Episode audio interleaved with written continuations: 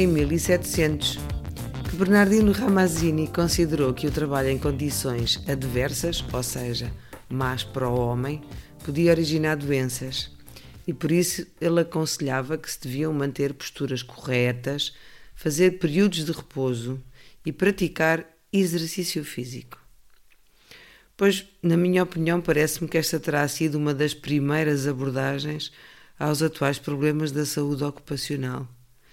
E a saúde ocupacional tem vindo a ter uma série de problemas agravados com o uso das novas tecnologias. Mas nós usamos as novas tecnologias não é só no trabalho, mas também em quase a totalidade das atividades que fazemos no nosso dia a dia porque tanto temos o computador no nosso posto de trabalho, como temos o telemóvel ou o tablet, como voltamos a ter o computador em casa, como no carro também temos uma série de tecnologias que vamos usando e, portanto, elas estão definitivamente na nossa vida. À medida que o nosso estilo de vida tem evoluído com a tecnologia, ao mesmo tempo tornamos-nos muito mais sedentários. E o facto de sermos mais sedentários acaba por ter consequências para uh, o nosso corpo, para a nossa parte músculo-articular, porque passamos a ser bastante mais inativos fisicamente. E ser inativo fisicamente significa que o nosso sistema locomotor passa a ser disfuncional. Mas estamos a falar mais em concreto uh, neste podcast sobre a problemática das lesões musculoesqueléticas, que geralmente são abreviadas por LME. E estas lesões musculoesqueléticas são muito frequentes nos postos de trabalho das empresas em geral e são provocadas por o manter de posturas de trabalho durante muito tempo, durante muitos anos. E elas basicamente são um conjunto de doenças inflamatórias e degenerativas dos nossos tecidos do sistema locomotor. Ora, os tecidos do sistema locomotor são uh, os músculos, os ligamentos, os tendões, as articulações. E, portanto, elas ficam inflamadas e acabam por degenerar na sua função. As lesões musculoesqueléticas mais conhecidas ou mais frequentes são, por exemplo, as tendinites, as bursites, os lúmbagos, as lombalgias, as ciáticas, as hérnias discais, os síndromes de Garvan e canal do carpo, as epicondilites e as epitrocleites e outras também, mas que todas se hum, assemelham com as situações de inflamação e degeneração dos tecidos da zona afetada. Ou seja, estas lesões acontecem quando, por exemplo, estamos durante demasiado tempo em posturas inadequadas, e neste caso não é só o estar sentado muito tempo, é estar sentado em postura forçada, com poucos apoios, e é obrigar o nosso corpo a suportar, por exemplo, os braços eh, sem o apoio dos cotovelos na mesa ou na cadeira, é estar sem ter o apoio dos pés no chão e pressionar a parte de trás dos joelhos no assento da cadeira, é ter, por exemplo, a mão mal apoiada quando estamos a manusear um rato no nosso computador, etc. E, portanto, os fatores de risco são ter estas posturas e estes gestos repetitivos, ou, por exemplo, também transportar cargas manualmente, mas mal transportadas, e manusear objetos pesados sem ter boas posturas e sem ter uh, um bom posicionamento da carga relativamente ao nosso corpo quando fazemos essa força de manuseamento ou de transporte. É, por exemplo, também aplicar uma força excessiva com as mãos e repetida durante muitas vezes, durante muito tempo, o que acontece, por exemplo, nas linhas de montagem. Uh, e por outro lado, também é frequente haver uma pressão ou uma tensão mecânica sobre uma parte ou sobre partes do nosso corpo quando estamos numa determinada postura ou quando estamos a fazer um trabalho específico no nosso posto de trabalho.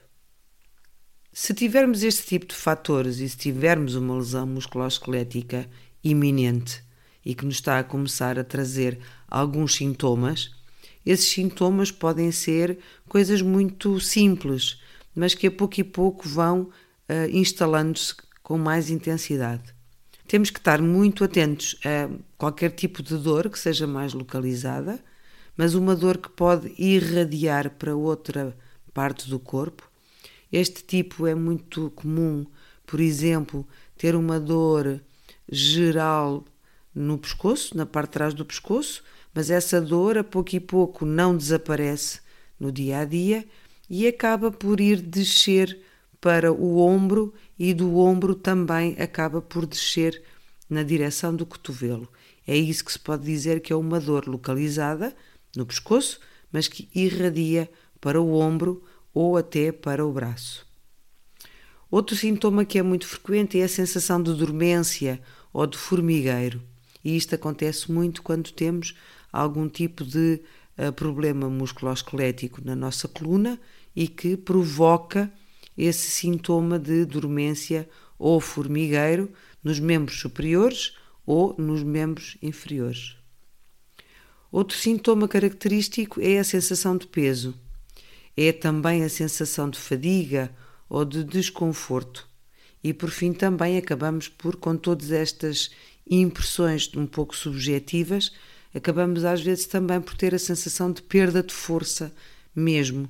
na mão ou um, no pé, seja o caso que for, que está um, a ter uh, o início dos sintomas de uma possível lesão musculoesquelética. Este tipo de sintomas surge lentamente, tal como já tinha dito antes.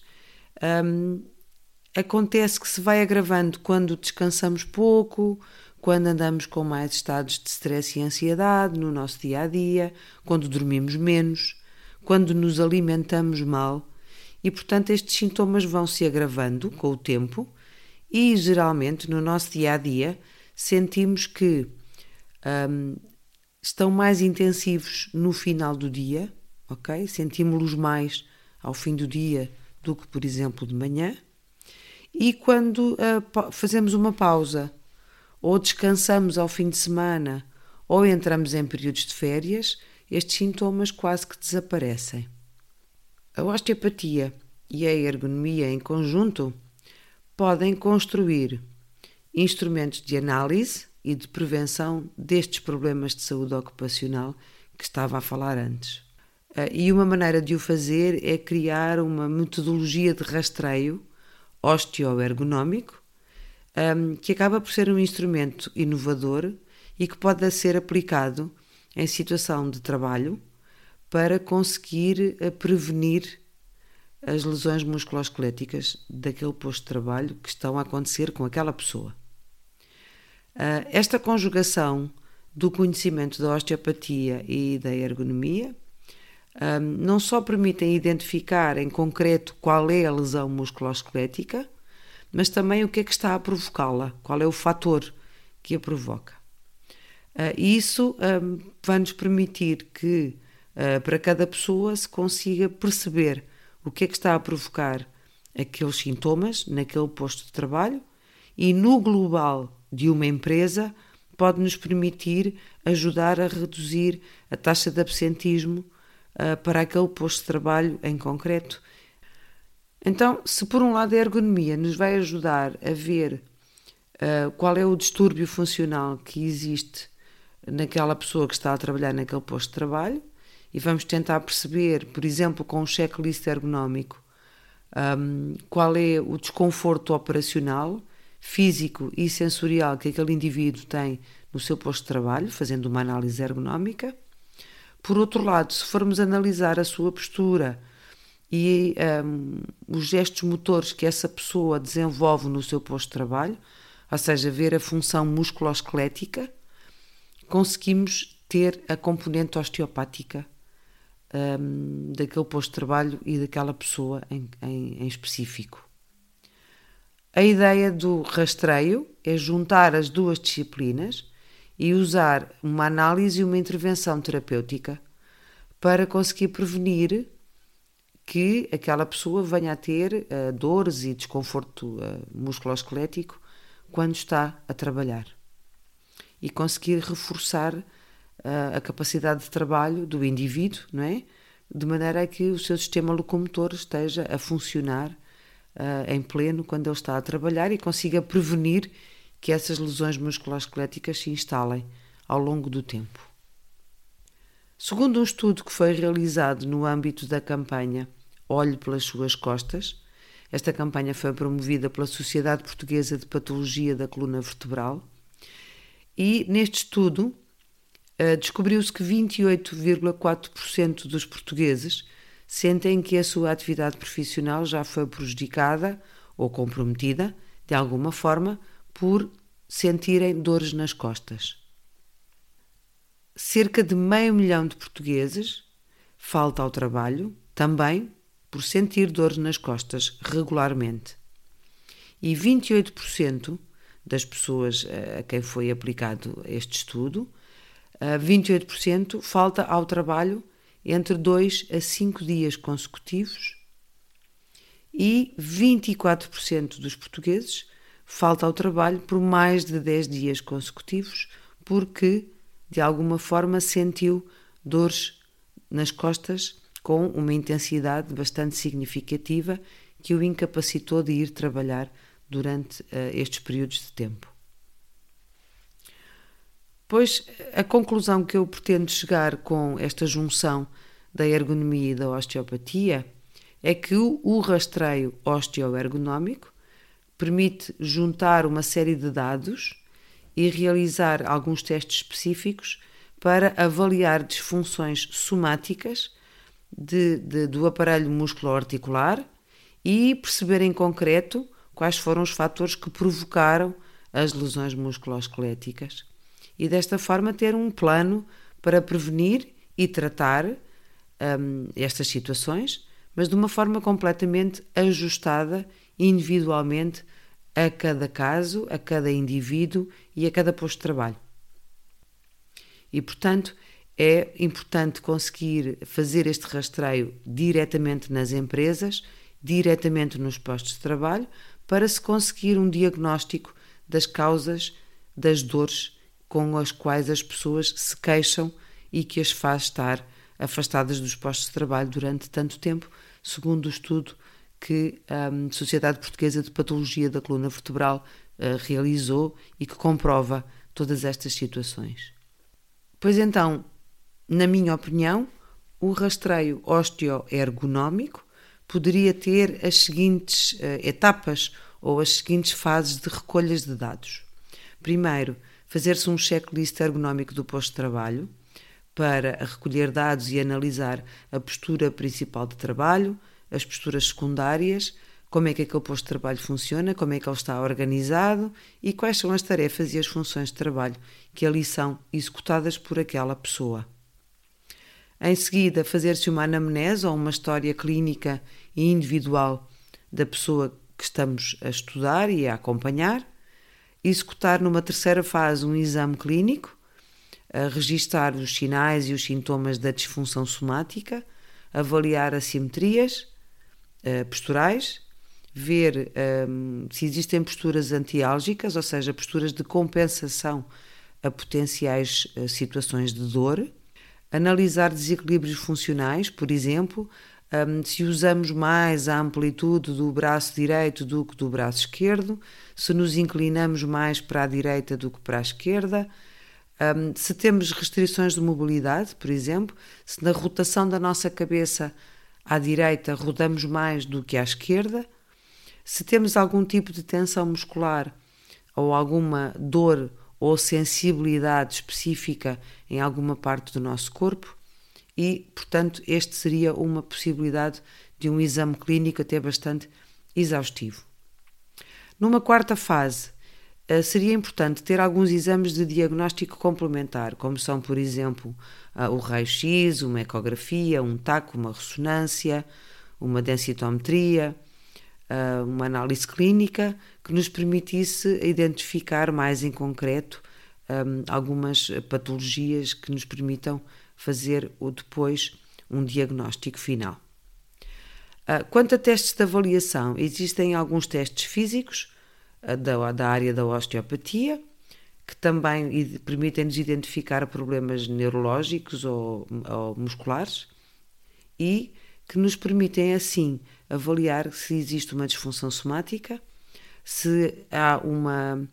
biomecânica desorganizada em relação à postura e aos movimentos que são realizados naquele posto de trabalho.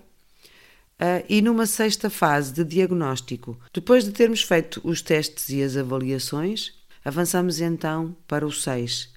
que é o diagnóstico. E o diagnóstico é traçado com base em todos os dados que foram recolhidos antes. Em seguida, definimos então o plano de tratamento.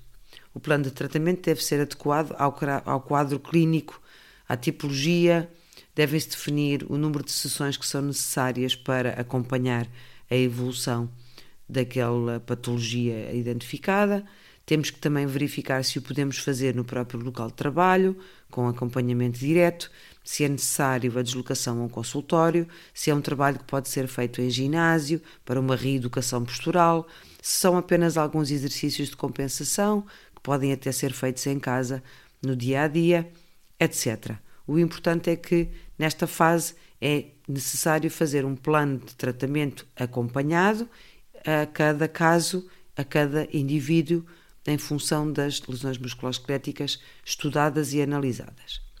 E por fim, o último passo será assim uma reavaliação periódica de tudo aquilo que foi feito para analisar se realmente estamos a conseguir um, identificar e uh, resolver as patologias que foram identificadas, ou seja, ajudar aquela pessoa a uh, prevenir o avanço da lesão musculoesquelética e assim não ter mais dores nem um absentismo tão regular no seu posto de trabalho. E pronto, esta é a proposta para uma organização de um rastreio osteoergonómico que poderá ajudar a prevenir lesões musculoesqueléticas.